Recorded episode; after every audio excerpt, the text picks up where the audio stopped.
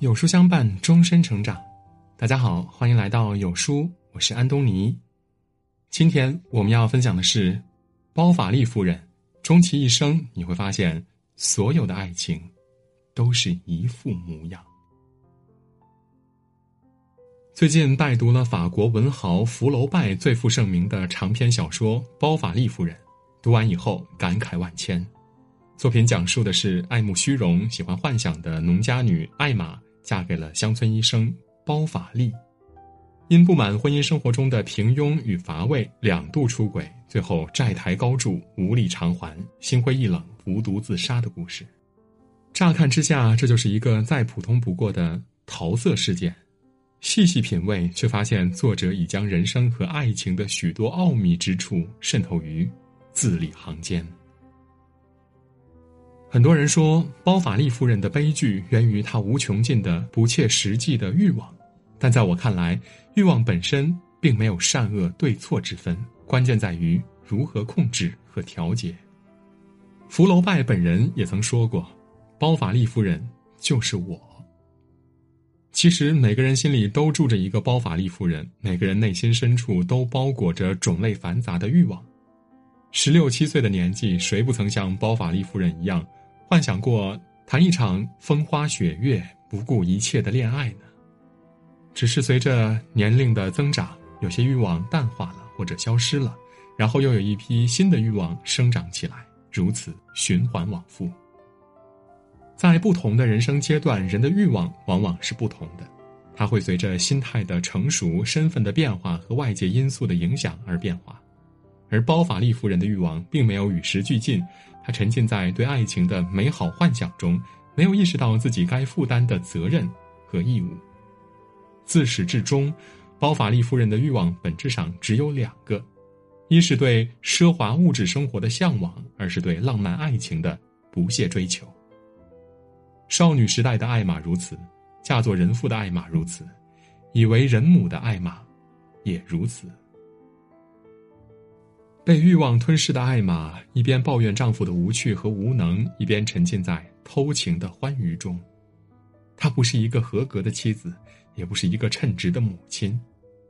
迷失在欲望中的艾玛误入歧途，最后负债累累，声名狼藉，服毒自杀，结束了可怜。又可悲的一生。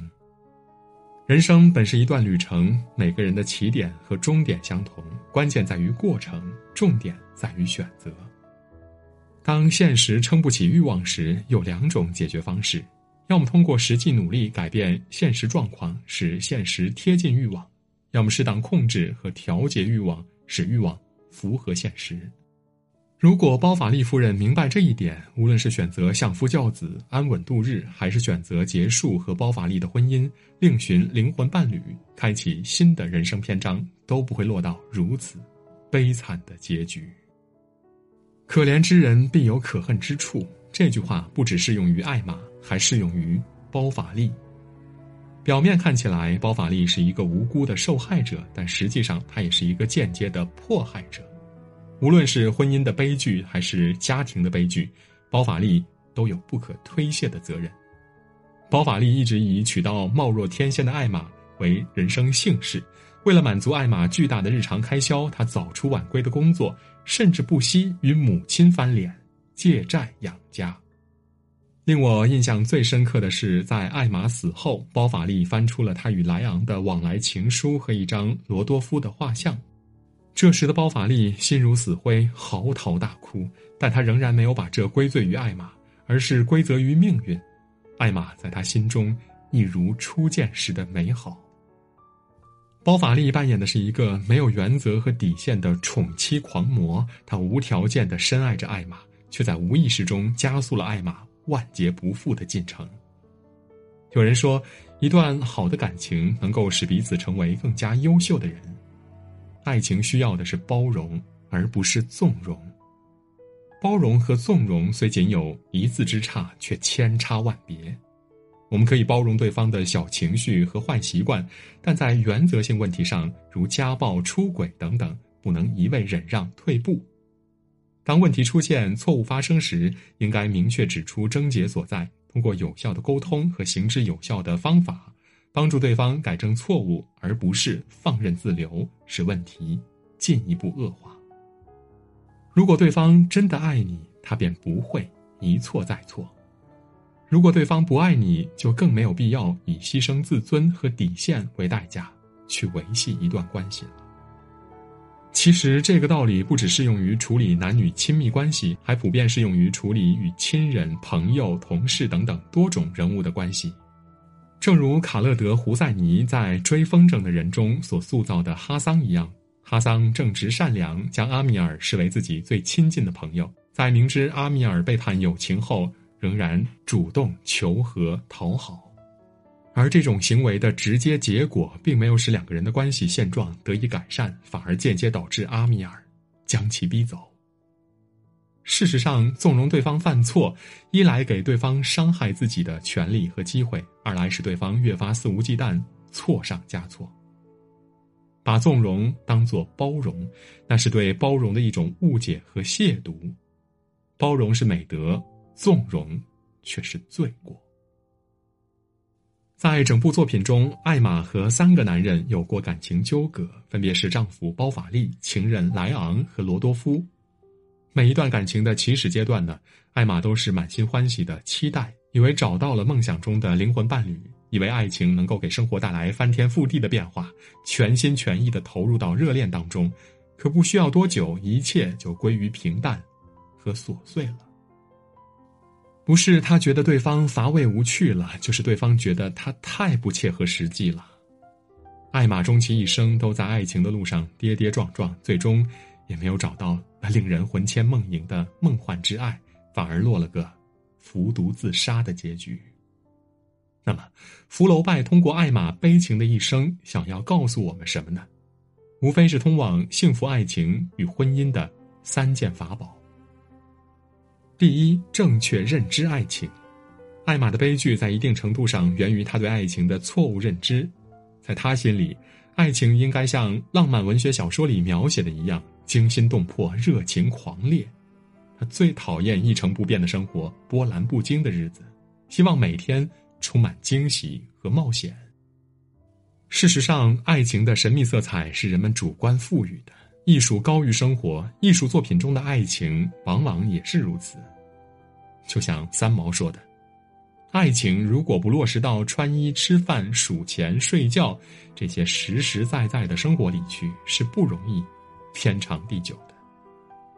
爱情没有想象中的那么的梦幻，它不会脱离面包而存在，也不能使生活里的烦恼和困难凭空消失。”爱情有一个自然发展的过程，在经过或长或短的热恋期之后，它会褪去激情的外衣和表面的光环，归于日常的琐碎和柴米油盐中。爱情也需要烟火气息，细水长流，平平淡淡，才是真。第二，婚前谨慎选择是拥有幸福婚姻的前提条件。婚后不久，艾玛就开始后悔了。原来包法利和他想象中的完全不同，他木讷无趣、呆板，和他没有一点儿共同爱好。但没有人逼迫他嫁给包法利，包法利自始至终也没有隐瞒过自己的本真性情，这是他自己的选择。艾玛错误的选择源于缺乏对包法利本人的了解和认识。如果他一开始就知道包法利是怎样的一个人，自然也不可能嫁给他。这点告诉我们在进入婚姻时一定要慎重进行选择，不可盲目冲动、主观臆测，多花一些时间与对方相处，彼此了解，综合性情、爱好、三观、受教育的情况、家庭等等多种因素后，冷静客观的审慎选择。这不仅是对自己的负责，也是对对方的尊重。选择合适的结婚对象是拥有幸福婚姻的前提条件。第三，婚后磨合与经营是拥有幸福婚姻的有力保障。作品中，艾玛每每对感情现状不满和失望时，她都是选择换一个男人来恋爱。她一直期盼找到一个完全符合自己标准的男人，可这样的几率几乎为零。于是，他不停的期盼，又不停的失望，始终没有跳出这样的恶性循环。其实，与其不停的更换伴侣，不如耐心的与对方在相处中磨合。磨合与选择同样重要，不容忽视。婚姻是一个整体性的概念，但其中的两个人又是彼此独立的个体。两个人一起生活，朝夕相处间，难免会有意见不合、摩擦拌嘴的时候。在一些非原则性的小问题上，没有必要非争个谁对谁错。懂得理解、体谅和迁就，往往能让婚姻更幸福。在大是大非的问题上，要坚守正确的立场，通过与对方心平气和的沟通化解矛盾。磨合期是每对夫妻必经的阶段，经过磨合的感情更坚韧，也更长久。读完《包法利夫人》之后呢，心情久久不能平复。感谢福楼拜写下这样一部传世的经典之作，也感谢作品带给我的启迪与思考。一千个读者，一千个哈姆雷特，读完《包法利夫人》的你，又有哪些独到的见解呢？